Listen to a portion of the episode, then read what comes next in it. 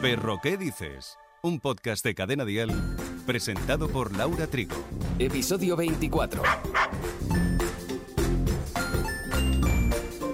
Toby, ven aquí. Sienta Rufus. Dame la patita, Kira. Quieta, Chloe. Busca Byron. ¿Cuántos nombres conocemos de perros? ¿Cuáles son los más habituales? En este episodio vamos a contar los trucos para que un perro asocie su nombre y qué características debe tener. Para bautizar, entre comillas, a nuestro perro hay que tener en cuenta ciertos factores antes de elegir un nombre. Lo ideal son palabras entre dos y tres sílabas y que incluso tengan las vocales A, U o, porque son las que mejor perciben. Usar uno de muy corto también puede crear confusión al animal, al igual que si usamos un nombre largo, ya que no terminan de reconocerlo bien. Procuraremos no llamarle igual que a un miembro de la familia, o de otra mascota, claro.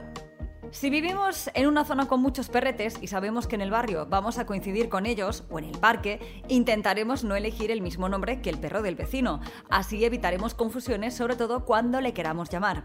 Si resulta que es casualidad y ya nos lo hemos encontrado así, pues no podemos hacer nada, pero con antelación será conveniente que no existan, por ejemplo, dos Chesters.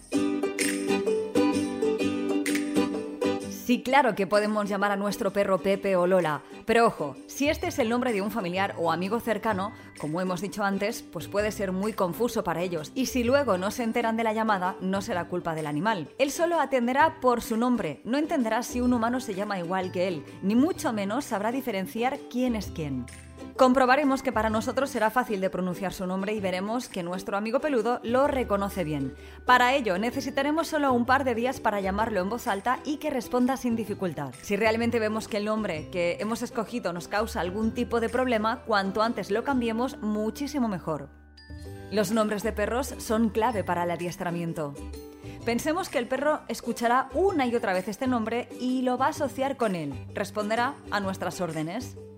Christopher Peichel conductista veterinario, afirmó que los sonidos cortos y entrecortados hacen que los perros respondan rápidamente, mientras que con los tonos largos y lentos y relajantes ocurre lo contrario. Numerosos expertos también están de acuerdo que la presencia de una consonante oclusiva como la P o la K ayudan a los perros a distinguir su nombre de sonidos que los rodean. Por otra parte, será mejor evitar que pongamos un nombre de perro a órdenes que les demos a nuestros perros, como por ejemplo sienta, pata, bren, esa última, Bren, como vemos, se puede confundir muy fácilmente con la orden de Ben. Perro, ¿qué dices? Un podcast de cadena dial.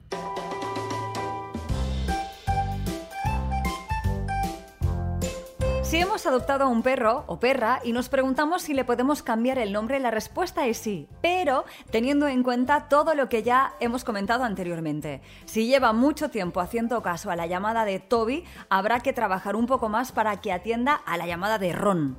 No hay problema para hacer el cambio, pero para que lo comprenda deberemos enseñarle con paciencia y refuerzo positivo. Si no disponemos ni de esa paciencia, o no queremos, o no podemos disponer de más tiempo, lo conveniente es que le sigamos llamando Toby. La creatividad de los dueños puede llegar a ser infinita. Seguro que has escuchado un montón de nombres raros, originales, divertidos. Deberemos tener en cuenta el sexo, el carácter y las características físicas también nos van a ayudar a elegir un mejor nombre. Si por ejemplo tenemos un can de medida pequeña, se acostumbra a llamarles pues chiqui, chica, mico, si tenemos un perro que más bien es rápido, entre las opciones pues está eh, Rayo, Chispa. Los perros de gran tamaño suelen llamarse Sultán, Pluto, Simba, Max, Thor, Luna. ¿Te imaginas un perro danés llamándose Crispy?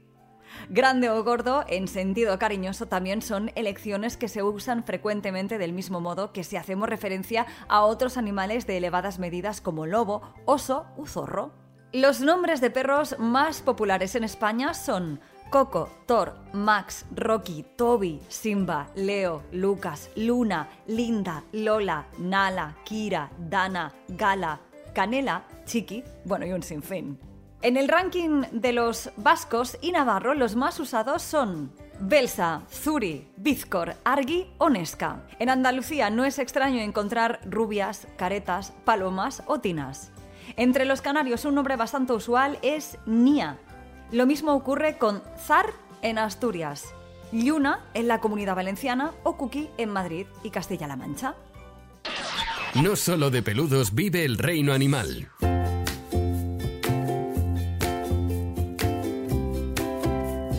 ¿Por qué se persiguen los peces? Los peces que podemos tener en un acuario a veces adoptan una actitud algo curiosa y es que se persiguen entre ellos. E incluso podemos ver alguna aleta con alguna mordida y puede que tengamos alguna baja.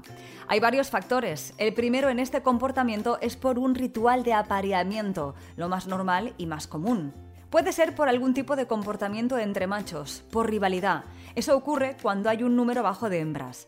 También podría ser por protección de territorio y que se vuelvan algo más agresivos. Es común también que suceda cuando el acuario está muy cargado de decoración, porque se saturan, se pueden poner nerviosos y estresarse si la pecera es muy pequeña. La causa de perseguirse entre ellos también puede ocurrir por juntar distintas especies que no se lleven bien entre sí, y en el peor de los casos, los más débiles pueden terminar devorados por los más agresivos. Si no tienen suficiente comida, también pueden llegar a perseguirse. Hay que saber la cantidad exacta que administrarles. Antes de adquirir un acuario hay que informarse muy bien de cómo cuidarlos. Es algo delicado. Queremos que nuestros seres vivos presuman de una buena salud física y psíquica y por ello nos empaparemos de la información que nos ofrecerán los profesionales a la hora de tener un acuario ya que requieren unos cuidados especiales. Y la semana que viene, en Perro ¿qué dices? ¿Sabes lo que es la cinofobia? Te lo explicamos con pelos y señales en el próximo episodio. Pero cuidado, si tienes miedo a los perros o conoces a alguien que sí, en la próxima edición de Perro que dices nos basaremos en eso. Así que sabes qué, de momento, lamentones para todos.